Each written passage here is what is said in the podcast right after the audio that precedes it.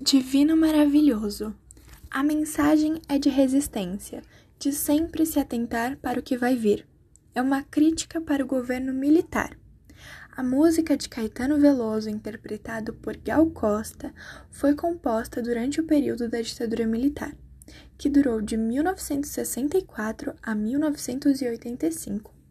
Com composição de Veloso e Gilberto Gil, a música ganhou notoriedade no país, sendo um dos hinos do tropicalismo.